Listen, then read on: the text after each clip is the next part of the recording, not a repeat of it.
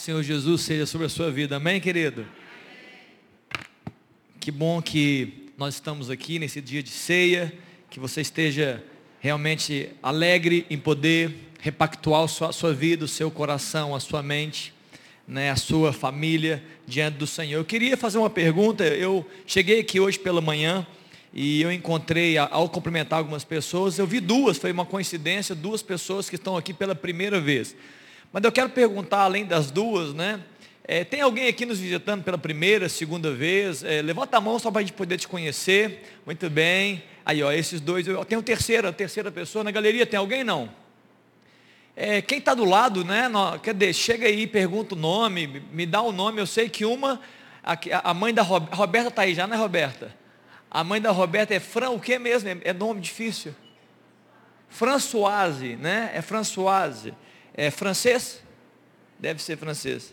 Então, bonjour para você. É só isso que eu sei, gente, mais nada, tá? É só bonjour. É, é o Roberto, né? Perdão. Rogério, desculpa, Roberto, é o Rogério, viu, gente? E eu vi também uma pessoa de verde. Qual é o nome dela? Pastor Joaquim? Amanda? Maressa? Patrícia? Patrícia? É nome da minha irmã. Então acho que vai ser mais fácil lembrar. Né, a Patrícia. Você vê que a gente vai ficando velho e vai ficando né, com os problemas. Maressa, rezou. Queridos, louvado seja Deus, que Deus abençoe todos vocês. Você, Rogério, você, François e você, Patrícia. Vocês são do Brasil, Patrícia e Rogério? Parece que sim, né? Esse nome, né? Senão eu dava, eu tentava uma outra língua também aqui. Queridos, está pronto para a palavra do Senhor nessa manhã, amém? Que bênção. Nós estamos falando sobre é, propriedade da multiplicação. E eu quero, é, nessa manhã, trazer é, uma propriedade muito valiosa e que nós, como cristãos, devemos vivenciar na nossa vida. Amém? Abra sua Bíblia comigo em João no capítulo 12. João no capítulo 12, nós vamos ler o primeiro texto que eu quero ministrar nessa manhã. E logo depois eu vou abrir também Colossenses capítulo 3 para ilustrar um pouco melhor o texto e aquilo que eu quero trazer nessa manhã. Amém? João no capítulo 12, vamos ler do verso 24, deixa eu ver se eu estou acertando aqui. Hum, não, vamos chegar, vamos começar a ler, Léo. Podemos ler do verso 20 em diante. João no capítulo 12, no verso 20. Ora, entre os que subiram para adorar durante a festa, havia alguns gregos, é importante essa conotação. Estes, pois, se dirigiram a Filipe, que era de Betsaida da Galileia, e lhe rogaram: Senhor, queremos ver Jesus. Filipe foi dizê-lo a André, e André e Filipe o comunicaram a Jesus. Respondeu-lhes Jesus: É chegada a hora de ser glorificado o Filho do Homem. E no verso 24: Em verdade, em verdade vos digo: se o grão de trigo caindo na terra não morrer, fica ele só, mas se morrer, produz muito fruto. Quem ama a sua vida, perdê-la-á, mas aquele que odeia a sua vida, neste mundo, preservá-la-á para a vida eterna. Se alguém me serve, siga-me e onde eu estou, ali estará também o meu servo. Vamos orar uma vez, feche seus olhos. Pai, muito obrigado, Deus, por essa manhã, esse tempo tão precioso, ó Deus, de reunião da tua igreja, do teu corpo. Jesus, enquanto a tua palavra é lida, ela é expressa, ela é, ó Deus, compreendida, ela é, ó Deus, falada, que o Senhor possa, Deus, inundar o nosso coração de entendimento, que nossos olhos sejam abertos para essa revelação.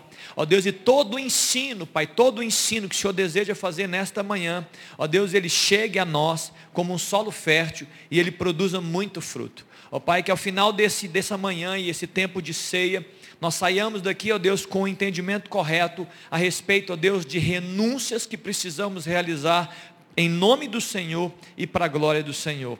É a minha oração em nome de Jesus. Amém. Queridos, que bênção esse texto, esse texto. Os gregos chegaram, você ouviu muito bem. E é interessante que esse texto foi dito exatamente em frente a gregos, né? Os gregos, como aquela ideia de ser uma, uma, um país de muito conhecimento, de muita filosofia, né? um berço de filosofia, de entendimento, de conhecimento, de é, é, análises do homem, análise do mundo. E muitas vezes essa, essas ideologias gregas e essas ideologias ali que vieram da Grécia, até hoje, até hoje, interferem na sociedade ocidental, principalmente a nossa sociedade, mas também certamente oriental. Nesse contexto, a, a, teologia grega, não, perdão, a teologia, as ideologias e filosofias gregas, elas acrescentaram algumas, algumas informações a respeito da humanidade. E uma delas importante, ela supervalorizou o ser humano. Ela supervaloriza o homem, o ser humano, quase como sendo um centro do universo, quase como sendo alguém que é dono de tudo e parece que tudo gira em torno do homem. Essa, isso faz parte muito das filosofias, do conhecimento ali que veio da Grécia. E é interessante que Jesus, sabendo que os gregos estavam ali querendo ouvir a palavra dele, ele dá essa palavra, essa palavra que fala que se o grão de trigo não morrer, fica ele só, mas se morrer, o grão de trigo dá muito fruto. A minha mensagem nessa manhã, o tema dela é renúncia frutífera. E antes de falar de renúncia, eu quero falar de frutífero. Esse texto fala que se morrer, dá muito fruto, aleluia. Então a minha, a minha fala é, frutífero é que produz muito fruto, uma tradução do dicionário. E uma tradução figurada é, capaz de dar resultados, fecundo, produtivo e proveitoso. Quem aqui que está me ouvindo nessa manhã deseja ser frutífero, levanta a mão. Você quer ser proveitoso? Você quer ser, é, dar resultados? Você quer ser fecundo? Eu tenho certeza que a maioria de vocês ia dizer, sou eu, eu, eu, eu, eu. Senhor, eu estou aqui. Agora eu estou dizendo aqui que o tema é renúncia frutífera. E agora eu quero falar sobre a palavra renúncia, ou renunciar. Renunciar é o ato de abrir mão de algo. No contexto bíblico, renúncia tem a ver com abrir mão de si mesmo, da sua própria vida. E eu pergunto nessa manhã, quem deseja renunciar a sua própria vida. Talvez a gente timidamente levanta a mão e fala: será que é para mim essa palavra? Mas o que eu quero trazer, queridos, é que a renúncia é um é incentivo de Jesus Cristo para todos nós que estamos aqui assentados. Eu quero falar um pouquinho sobre isso essa manhã. E é uma renúncia que ela não é uma perda ou um abrir mão que encerra nele mesmo, mas é uma renúncia que produz fruto, que gera resultado, que abençoa aqueles que tomaram a decisão de renunciar a algo na sua própria vida, na sua própria história. Como eu disse, esse texto, ele rebate qualquer ideia ou filosofia que semeia a exaltação humana. Ele confronta a, a, o, diretamente o uso da liberdade que um homem pode ter, um homem ou uma mulher tem, o uso, ele confronta o uso dessa liberdade para que o homem faça o que quiser, do seu próprio jeito, da forma que pensa. Esse texto está rebatando, rebatendo, ele está dizendo o seguinte: se alguém ama a sua vida, neste mundo vai perder. Mas se alguém perder a sua vida, que alguém odiar a sua vida, vai preservá-la para a vida eterna. É interessante que Jesus, nesse contexto, depois eu vou melhorar isso, ele está falando dele mesmo. Jesus está falando sobre ele, que estaria literalmente morrendo na cruz, e ele daria muito fruto a partir da sua morte. Mas o verso 25, ele fala: Quem ama a sua vida perde-a, mas aquele que odeia a sua vida neste mundo, preservá-la a para a vida eterna. Queridos, quando esse texto fala sobre odiar a própria vida, Jesus não está dizendo e não está incentivando você a ser alguém com baixa autoestima. Ele não está te dizendo que você deve ser uma pessoa deprimida, olha, do tipo, andando pelos cantos, como eu me odeio, como eu não me aceito, não tem nada a ver com isso. Esse texto não está dizendo para que você não se aceite ou, ou, que você viva se odiando. Esse contexto de Jesus, ele está nos ensinando sobre renúncia. Ele está falando sobre abrir mão de alguma coisa, principalmente, principalmente aquelas coisas que nos afastam do plano, dos planos e propósitos de Deus para a nossa vida. Escute que eu quero introduzir falando sobre isso. Algumas renúncias que Deus vai nos pedir, essas são muito é, caracterizadas, que nós chamamos de pecado. Muitas vezes Deus vai nos pedir renúncia de paixões pecaminosas, de pecados, de transgressões, que eu chamo de posturas ilícitas diante do Senhor. Mas também Deus vai pedir muitas vezes para todos nós aqui renúncias de coisas que são lícitas, que não são necessariamente pecado, mas são decisões, escolhas, posturas que te afastam do plano de Deus específico para a sua vida, para que você não perca né, o rumo da sua trajetória. Falando de coisas lícitas, lícitas, tem coisas que são para alguém que não são para outrem. Tem coisas que Deus reservou para a pessoa A, mas não reservou para a pessoa B. Está claro, queridos? E esse é o chamado para que a gente seja frutífero. Viver uma vida de renúncia. Amém? O, o grão de trigo, se ele morre, ou seja, se ele perde a sua característica inicial de ser apenas um grão, se ele não se permite morrer ou ser modificado, ele fica sozinho. Agora, se ele morre, ele dá muito fruto. Ele projeta novas sementes. Ele projeta novos frutos. Amém, queridos? Estamos todos aqui juntos, aqui até aqui? Amém? Abra comigo agora Colossenses capítulo 3. Eu quero trabalhar um pouco esse texto de Colossenses capítulo 3. No verso 1.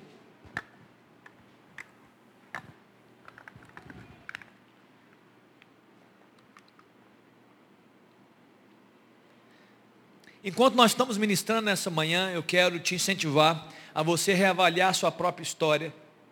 E você abrir a sua mente, você se tornar acessível a Deus nessa manhã, porque é muito provável que em meio a essa mensagem, o Espírito Santo queira acessar você e queira falar com você sobre tipos de renúncias, áreas de renúncias, comportamentos que você deva renunciar para que você possa frutificar.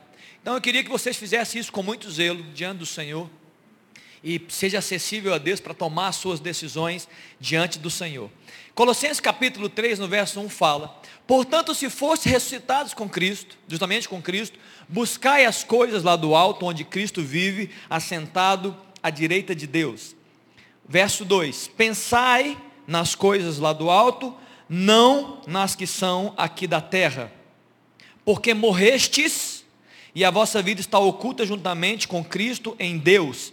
Quando Cristo, que é a nossa vida, se manifestar, então vós também sereis manifestados com Ele em glória. Verso 5, a primeira parte, só que eu vou ler nesse momento. Fazei, pois, morrer a vossa natureza terrena.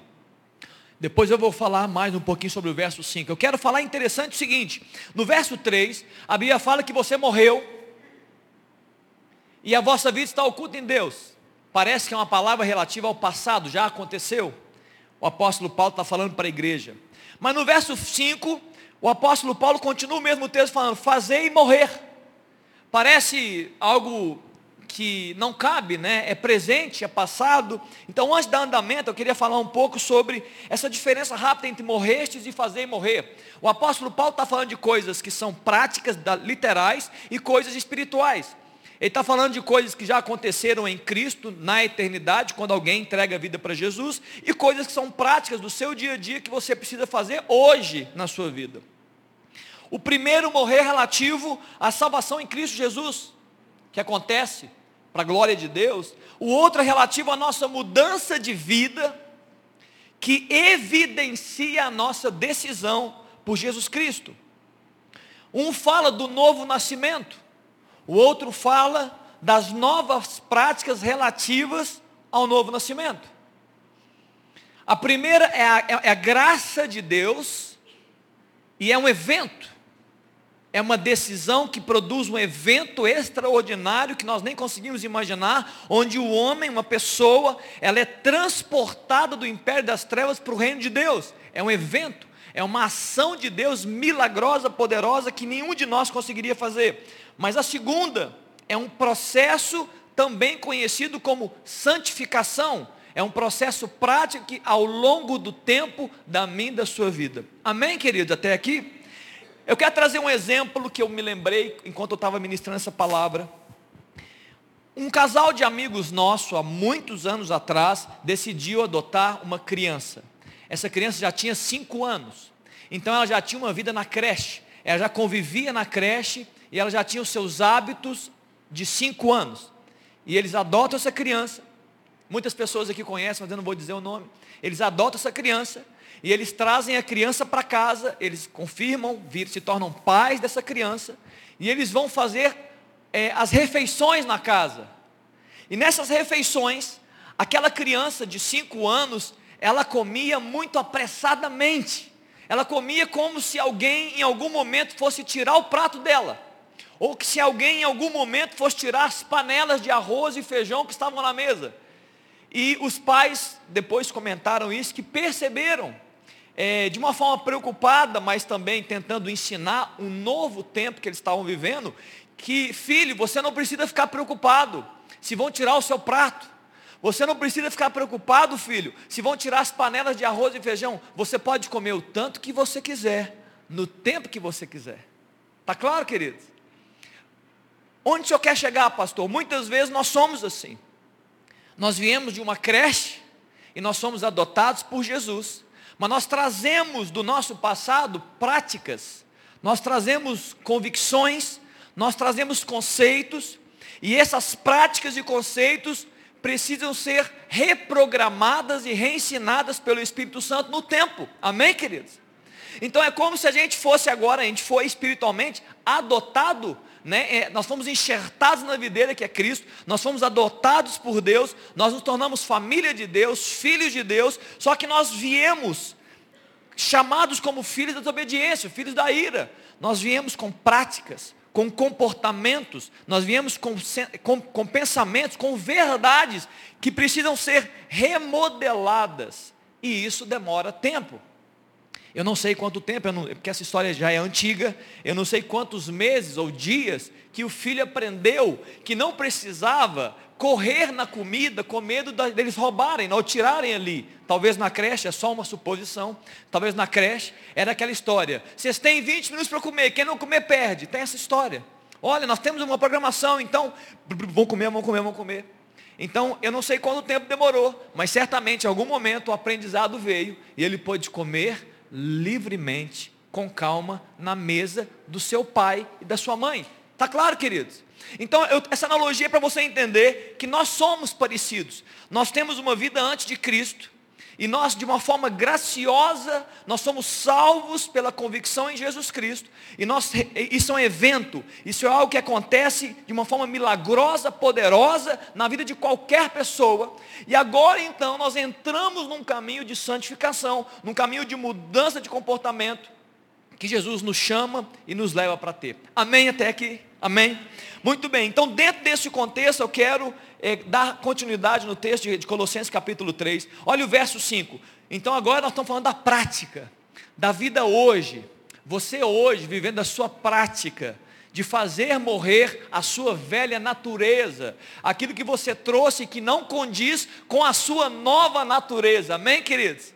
Parece loucura, né? Muitas vezes é, é confuso para muitas pessoas. Eu estou tentando ser o mais didático possível aqui, para que você entenda que você está vivendo um tempo de transformação e você precisa renunciar coisas diante do Senhor. Fazei, pois, morrer a vossa natureza, praticando, ah, perdão, terrena, natureza terrena, prostituição, impureza, paixão lasciva, desejo maligno e avareza, que é idolatria.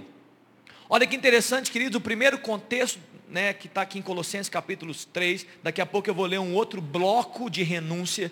Esse primeiro bloco de fazer morrer está ligado à imoralidade, está ligado à sexualidade é, fora dos padrões de Deus, à lascívia, à impureza sexual muito forte é, é, o apóstolo Paulo precisou, ele podia usar uma palavra só, mas eu acho que ele queria enfatizar o tanto que isso é forte.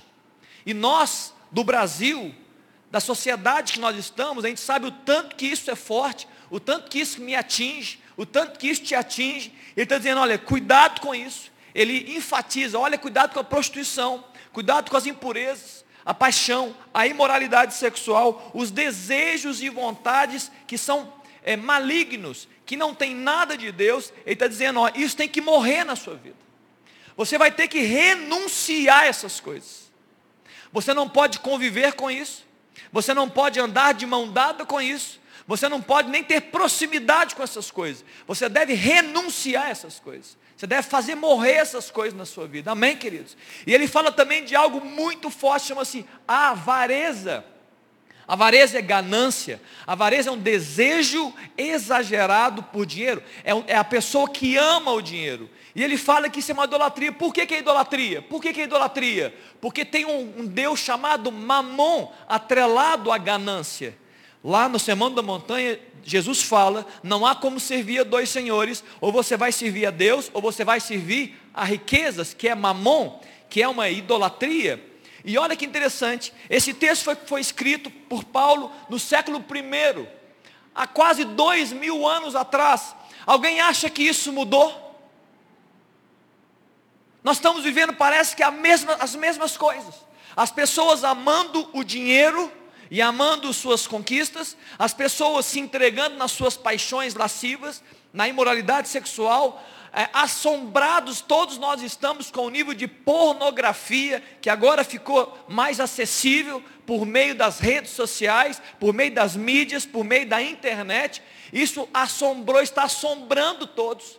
Até a ciência humana, fora do conceito bíblico, está entendendo que a, a, os vícios ligados à, à pornografia fazem mal à pessoa não estão usando a Bíblia para dizer isso, estão usando a ciência humana, estão dizendo que esses vícios machucam, maltratam, criam cicatrizes pesadas nessa área tão valiosa e tão importante da vida, da nossa vida pessoal, a sexualidade saudável e abençoada por Deus.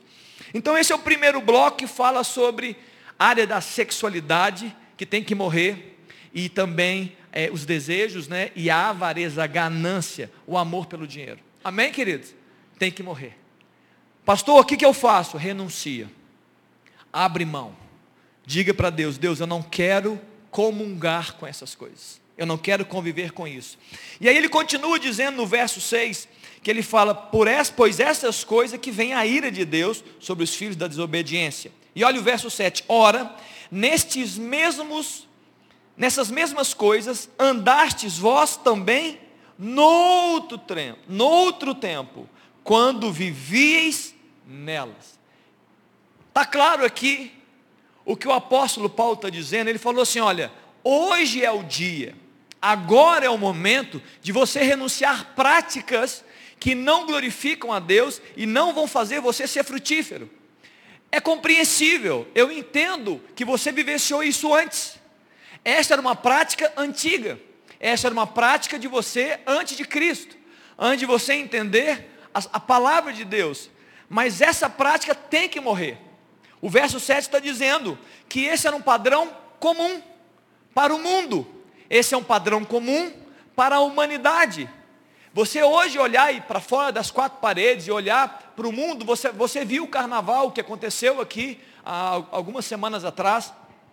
Você vê o que está acontecendo no mundo inteiro, as repercussões das ideologias, da, do, do confronto dessas ideologias em relação à palavra de Deus, das mentiras que estão sendo inseridas na sociedade a respeito do gênero, a respeito é, é, da, do casamento, a respeito da família. Isso está sendo semeado, aumentado, acrescentado dia a dia. Isso é do mundo, irmão. O mundo é assim. O mundo cria as suas próprias verdades. E você vai perguntar, por que, que o mundo ele é tão fértil em criar suas próprias verdades e a maioria delas longe de Deus? Porque o mundo jaz no maligno e ele está sujeito a um governo. O governo do imperador das trevas, Satanás. Então, como eles têm um rei, e esse rei governa o mundo, e esse rei governa o sistema do mundo, ele produz as suas verdades. Quem aceita, aceita. Quem acredita, acredita. Quem acha que está certo, vive. Então o apóstolo Paulo está dizendo: olha, isso era o que vocês viviam antes, mas vocês não foram chamados por Jesus para continuar vivendo essas práticas. Vocês precisam o quê? Fazer morrer, renunciar. Para quê, pastor? Para frutificar.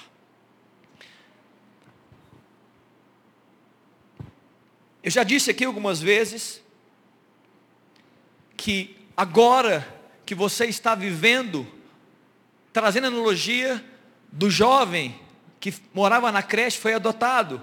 Agora você vive numa nova casa. Você vive agora sob um novo governo. Você vive agora sob a nova instrução. Você agora vai ter que mudar, mas vai ser para melhor. Você vai comer melhor. Você não precisa correr. Muitas vezes nós estamos aqui e nós precisamos entender que todos nós que entregamos a nossa vida para Jesus, aceitamos um novo governo, aceitamos um novo rei, um novo comando, uma nova constituição. E eu disse aqui no ano passado, quem ama o rei, ama as palavras do rei. Quem ama o rei, ama as instruções do rei. Quem ama o rei, ama a santidade do rei. Ama se consagrar para o rei. E isso é, é o nosso chamado como igreja se consagrar, se separar, mudar de comportamento para a glória de Deus. No verso 8 ele continua dizendo assim, de Colossenses 3, eu estou continuando no mesmo texto. Agora, porém, despojai-vos igualmente de tudo. É, uma, é um segundo bloco de abrir mão, um segundo bloco de renúncia. Renunciem à ira, à indignação, à maldade, à maledicência, à linguagem obscena do vosso falar. Está no verso 9, e no verso 8, no verso 9, não mintais uns aos outros, uns aos outros, é só a parte A.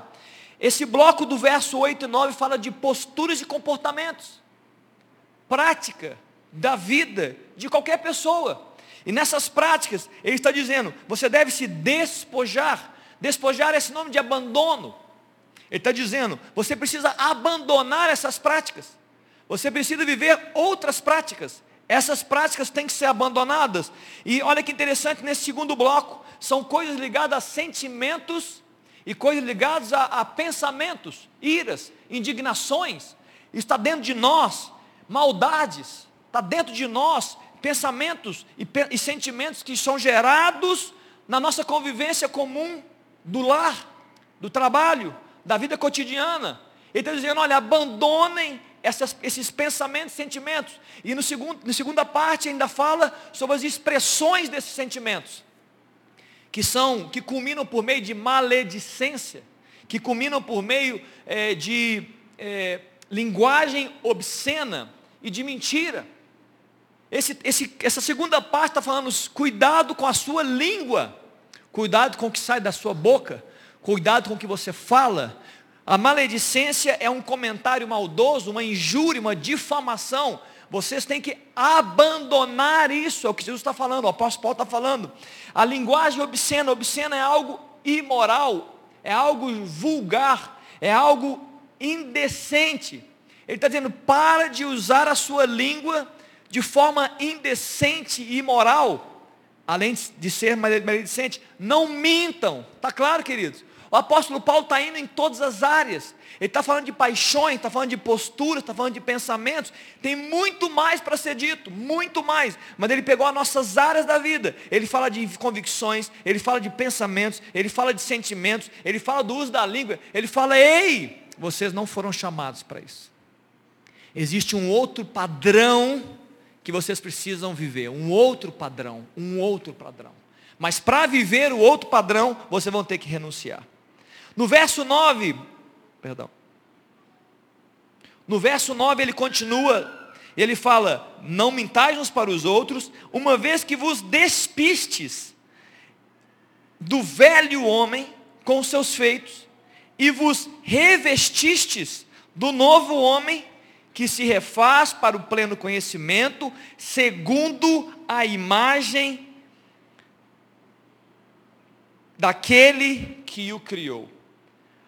O verso 8 e 9, ele trabalha, o verso 9 e 10 agora, ele trabalha roupas, roupagem. Ele está dizendo, olha, vocês se despiram, vocês tiraram a roupa do velho homem, e agora vocês colocaram uma nova roupagem, Vocês estão se revestindo do novo. Vocês estão renunciando práticas velhas, vocês estão abrindo mão de coisas e vocês estão abertos agora a novas coisas, que vêm de Deus, é claro, para a sua vida, para a minha vida também. E ele faz assim que esse novo homem, esse novo projeto de Deus, essa nova roupagem que você está seguindo, você está é, recebendo, ele continua no, no verso 10 e termina. Esse homem se refaz no pleno conhecimento, segundo a imagem daquele que o criou. Talvez até agora eu não tinha dito especificamente isso, mas agora eu vou dizer. Você pensa assim, olha, pastor, muito bem, eu estou entendendo que eu preciso renunciar coisas. Possivelmente você avalia na sua vida, ouvindo a voz do Espírito Santo, você até fala, olha, eu sei o que eu preciso renunciar, eu sei o que eu preciso abrir mão, eu sei que eu tenho abandonos a fazer. Agora, o que, que qual, é, eu vou me guiar em qual trajetória? E esse texto fala, você vai se refazer, você vai se ser produzido, re, refeito à medida do Filho de Deus, à medida de Jesus Cristo. É isso que o texto está falando. Você quer, você quer um alvo a seguir? Chama-se Jesus Cristo. Você quer uma, uma pessoa para é, é, você se espelhar?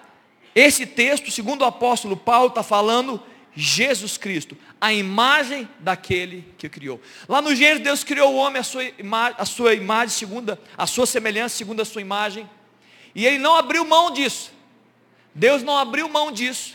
O homem veio e pecou. O filho, do, o filho de Deus veio chamado Jesus Cristo. E o projeto de Deus continua vigente. Agora ele quer que nós sejamos a imagem e semelhança do filho dele chamado Jesus Cristo, em comportamentos e também em ações. Uma evidência real, queridos. Uma evidência real e poderosa da salvação que atingiu a sua vida, ou que atinge a vida de alguém, em Jesus Cristo é quando essa pessoa que se arrependeu da sua vida, ela agora, ela ama, ama, ela deseja ardentemente, ela ama as instruções de Jesus, ela ama os padrões de Jesus, e ela deseja ardentemente ser igual ao Jesus que é o seu mestre e Senhor. Eu vou repetir isso aqui para que você possa avaliar hoje, nesse tempo de ceia, a sua própria vida. Uma evidência real e poderosa da salvação experimentada por uma pessoa em Jesus Cristo, uma evidência real, uma evidência poderosa, ou seja, algo que é manifesto, deveria ser manifesto naturalmente na nossa vida.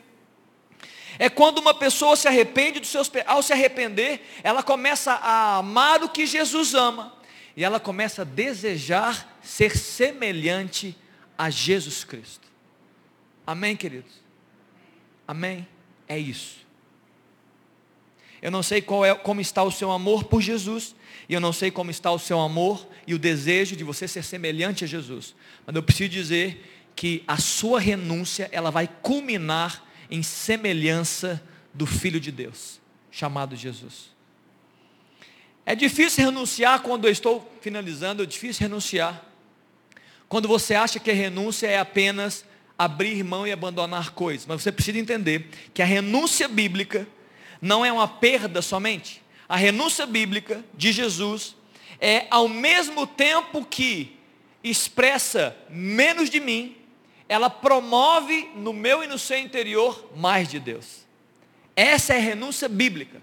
Abrir mão de coisas só para abrir mão de coisas, é, é deixar é, abrir mão de coisas e ficar um vazio aqui dentro, não é a renúncia bíblica. A renúncia bíblica, eu abro mão de coisas para que eu seja preenchido por Deus nessas áreas.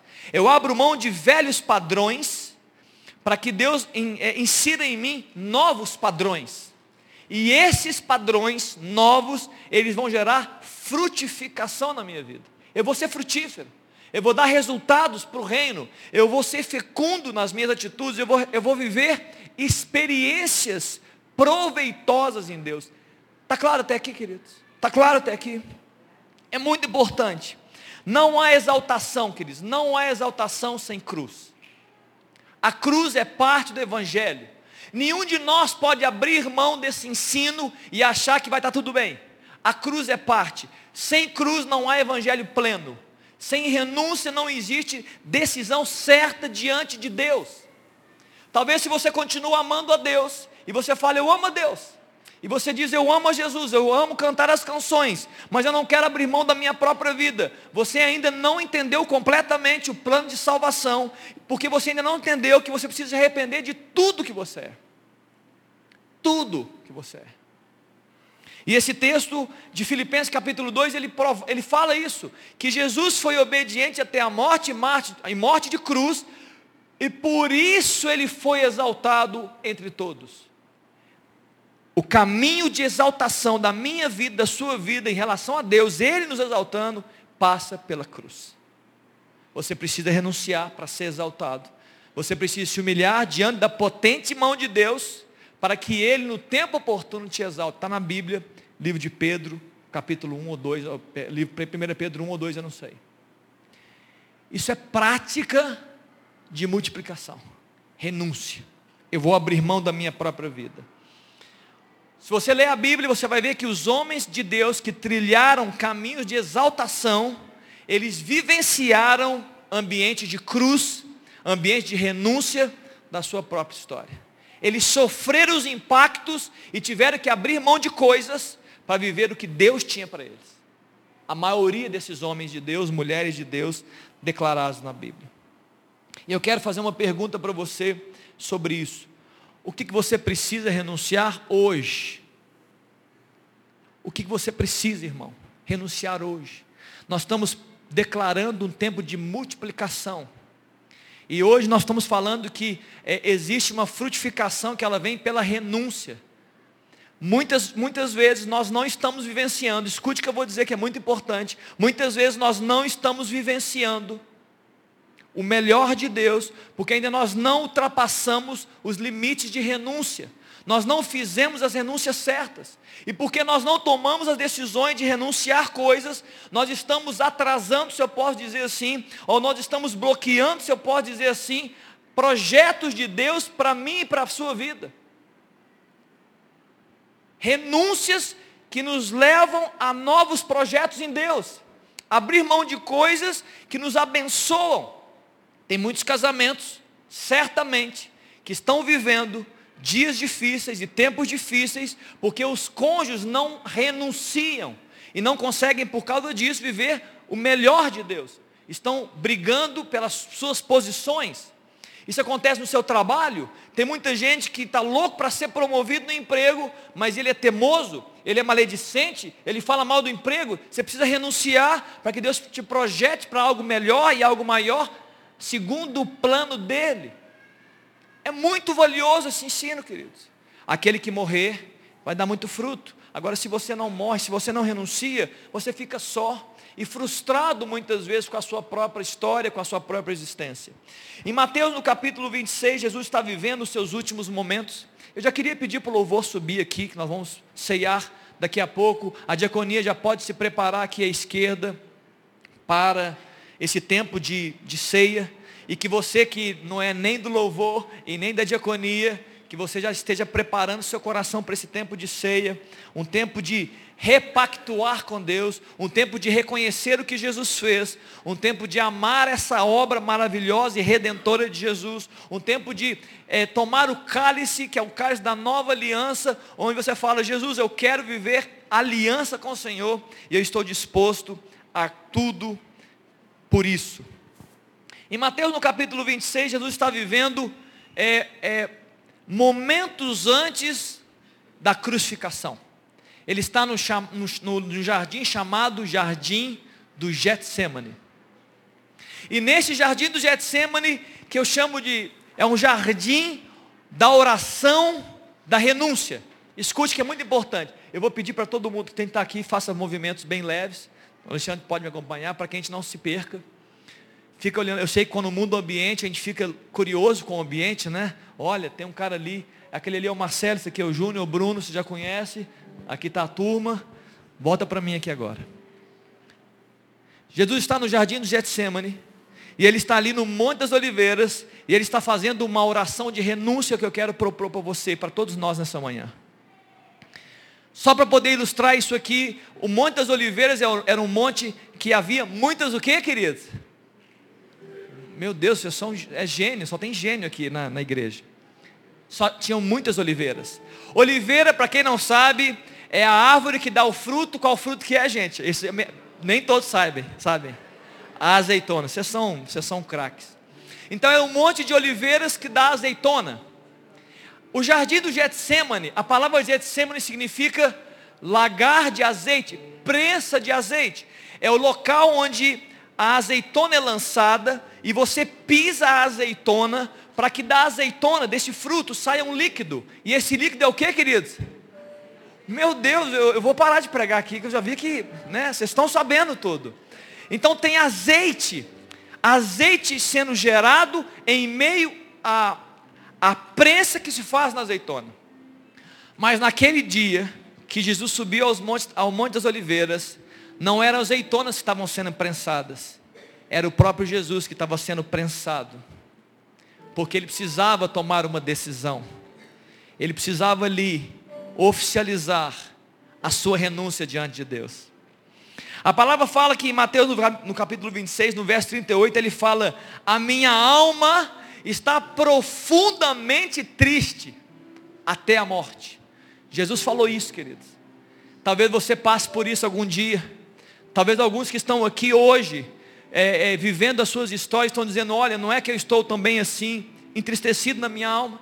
Jesus subiu o monte e ele estava entristecido, ele estava angustiado na sua vida. Por quê? Porque ali ele está, estaria tomando a decisão de separar, não era só abrir mão da vida, mas de se separar do Pai, mesmo que fosse por alguns instantes. Ele receberia no seu corpo toda a ira de Deus, porque ele receberia ali o pecado da humanidade. Mas Jesus ele faz aquela oração que você já conhece muito bem. E eu quero saber se você sabe mesmo. Se possível, Senhor, passe de mim esse cálice, porém, não seja como eu quero, mas como tu queres. Jesus fez essa oração. E eu, eu toda vez que eu leio esse texto, me lembro né, dessa história de Jesus, eu fico pensando, e eu tenho certeza do que eu vou dizer, eu só penso, mas tenho certeza. Será que não é essa oração que nós estamos precisando fazer para que, que a nossa espiritualidade se agigante, para que Deus venha com mais liberdade, mais mover no nosso meio e na nossa vida e na nossa família? Não seja como eu quero, mas como tu queres, Senhor. Não seja como eu penso, mas como tu pensas, Senhor. Não seja como eu sinto, mas como o Senhor deseja, Senhor. Isso é a essência de uma renúncia. E Jesus estava ali disposto a renunciar à própria vida, porque ele mirava frutos. Quem que ele mirava quando ele estava no Getsemane, querido? Cutuca a pessoa que estava ao seu lado aí. É ele mesmo. Jesus estava mirando fruto, pessoas. Ele estava mirando você, ele estava dizendo, olha, eu vou morrer, mas a minha morte não será em vão eu estou renunciando à minha própria história, eu estou sofrendo por isso, não vai ser bom, isso não vai ser bom, não vai ser agradável, mas é a perfeita vontade de Deus para mim. E eu vou vivenciar essa experiência, porque eu vou ser levantado, e aquele que vier a mim será salvo. Eu comecei com João no capítulo 12. E eu quero terminar agora com João no capítulo 12. Eu queria que a diaconia entrasse, se posicionasse aqui nos corredores. Eu quero ler um texto para que você pense. Enquanto nós cantamos uma canção, e enquanto você recebe os elementos, só pode se organizar aqui, daqui a pouco eu vou liberar vocês. Eu li João no capítulo 12, não foi? Se o grão de trigo morrer, eu quero ler agora. João no capítulo 12, no verso 27. Jesus estava falando com os gregos e ele estava falando sobre a sua morte antes do Getsemane. Ele está bem antes do Getsemane. E ele chega assim no verso 27 fala: Agora está angustiada a minha alma. Ele não está no Getsemane, isso é um outro evento. E que direi eu? Salva-me, Pai, desta hora.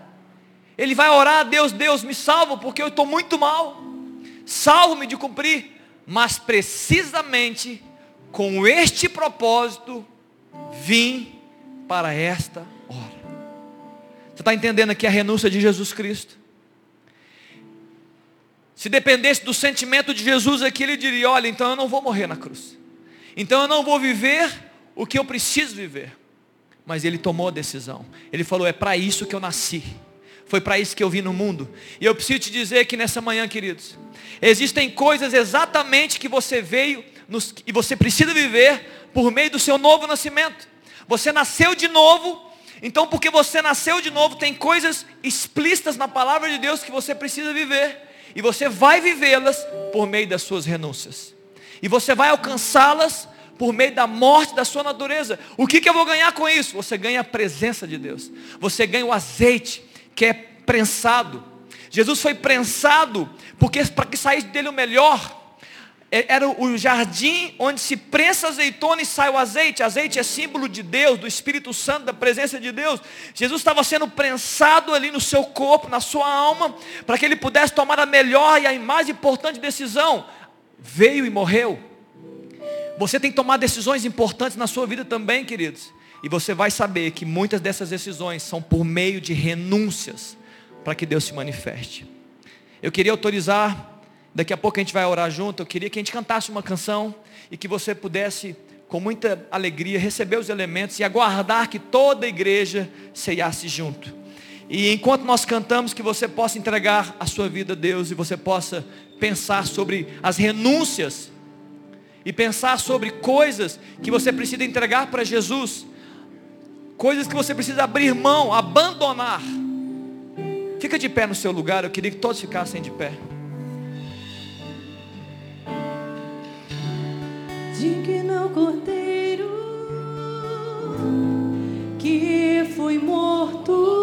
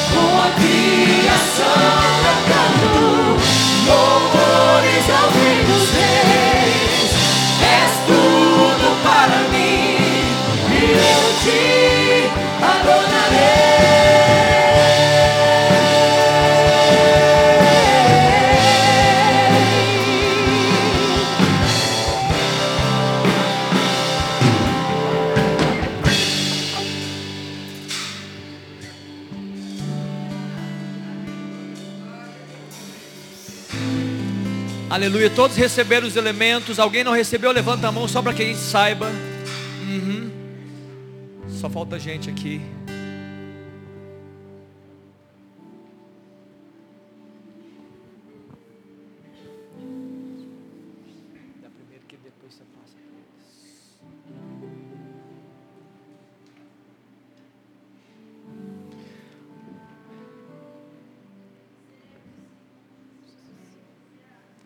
Eu comecei dizendo que a, a palavra de hoje era uma renúncia frutífera, amém?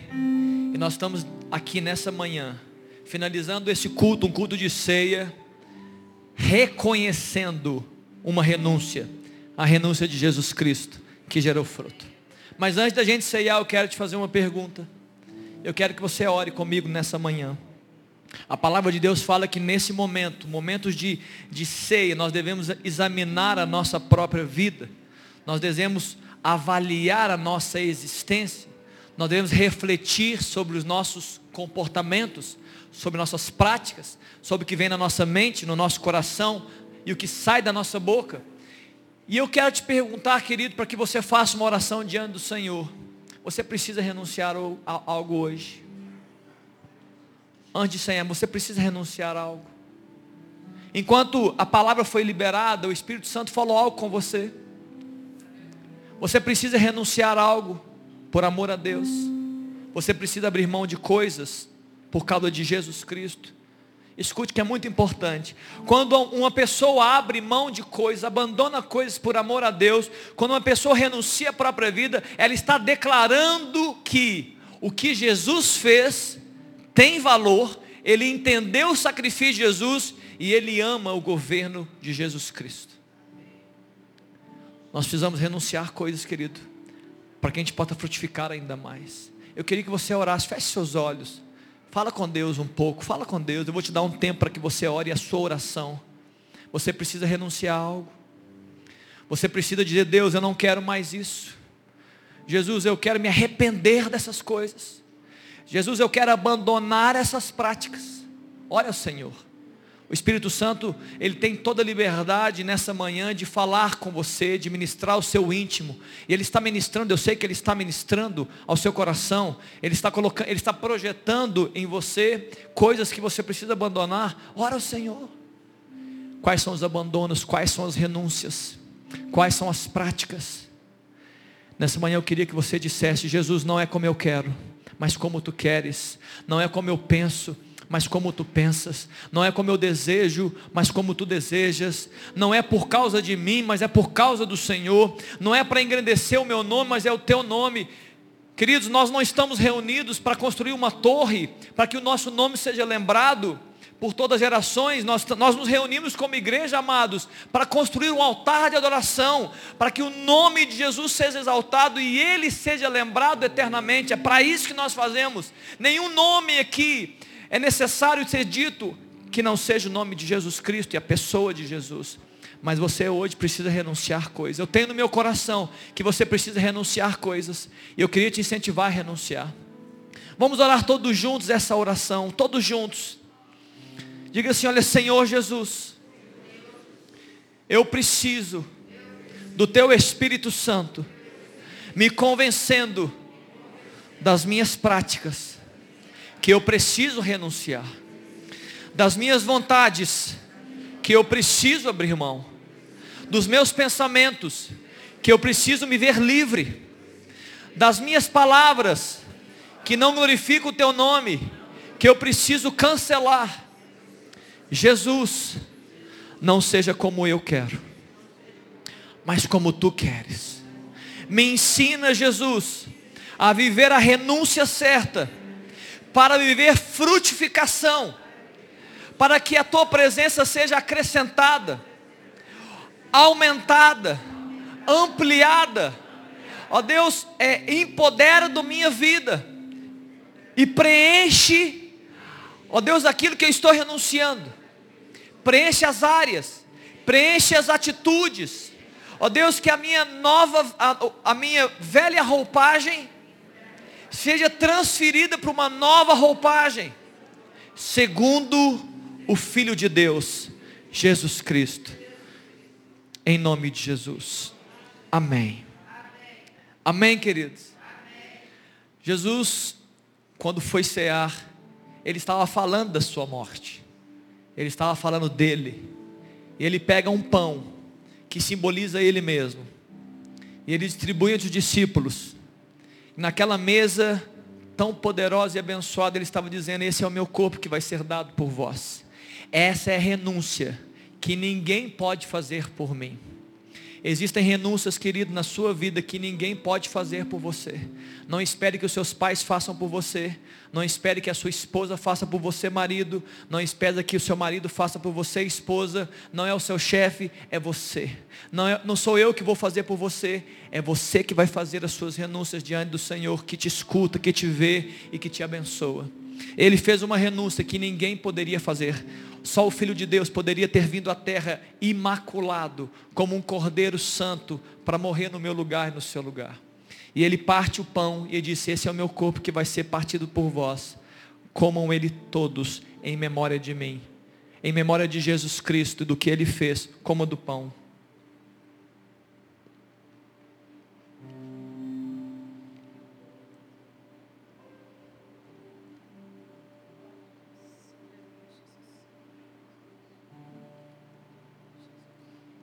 É preciso lembrar que não foi agradável para Jesus, não foi bom para Jesus, mas era a perfeita vontade de Deus.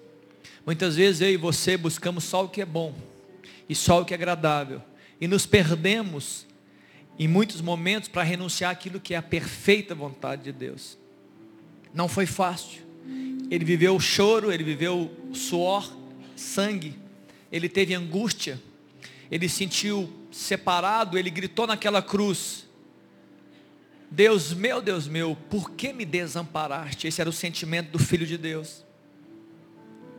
Mas ele foi até o fim, foi porque foi para esta, para esta hora que ele se manifestou.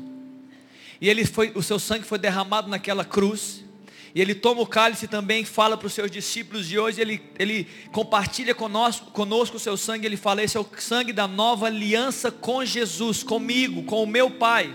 É um caminho novo, é uma veste nova, uma roupagem nova, uma vida nova, um tempo novo, uma novidade de vida, uma expressão nova, uma história nova. E com Jesus você pode viver uma história nova, um tempo novo, todas as áreas da sua vida podem ser interferidas por Jesus para que algo novo venha sobre você. E ele fala assim: esse é o sangue da nova aliança. Você precisa participar do meu sangue na clera cruz. E aquele que participa comigo tem parte comigo. Eu queria que você tomasse esse cálice dizendo: Jesus, eu tenho parte contigo. Se o Senhor morreu por mim, eu também vou morrer pelo Senhor. Se o Senhor renunciou à sua vida por mim, então eu estou disposto a renunciar também à minha vida. Se o Senhor abriu mão de tudo por minha causa, então eu entendi o seu sacrifício e eu também vou abrir mão de tudo por causa do Senhor. Se você pensa e acredita nisso, toma o cálice, em nome de Jesus. E se você pode, adora o Cordeiro. Adora o Cordeiro. Eu sou. Aleluia. Que era e é e há de vir. Com a criação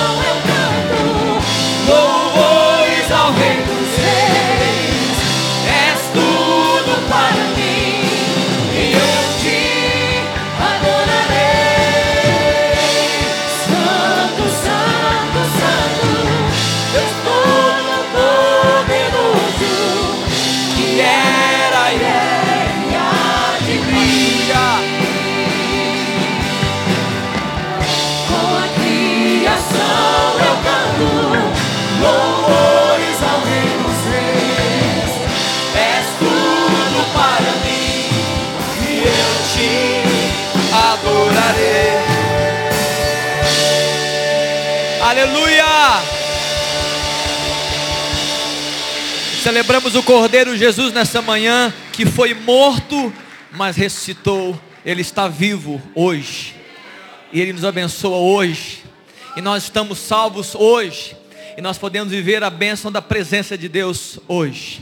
Então vá em paz, querido. Em nome de Jesus. Faça as suas renúncias e viva o melhor de Deus. Que a presença de Deus te acompanhe e seja contigo hoje, amanhã e eternamente. É a minha oração em nome de Jesus. Não saia, não saia rapidamente, cumprimente alguém, dá uma palavra de bênção para alguém. E uma compre o picolé e compre o mel em nome de Jesus.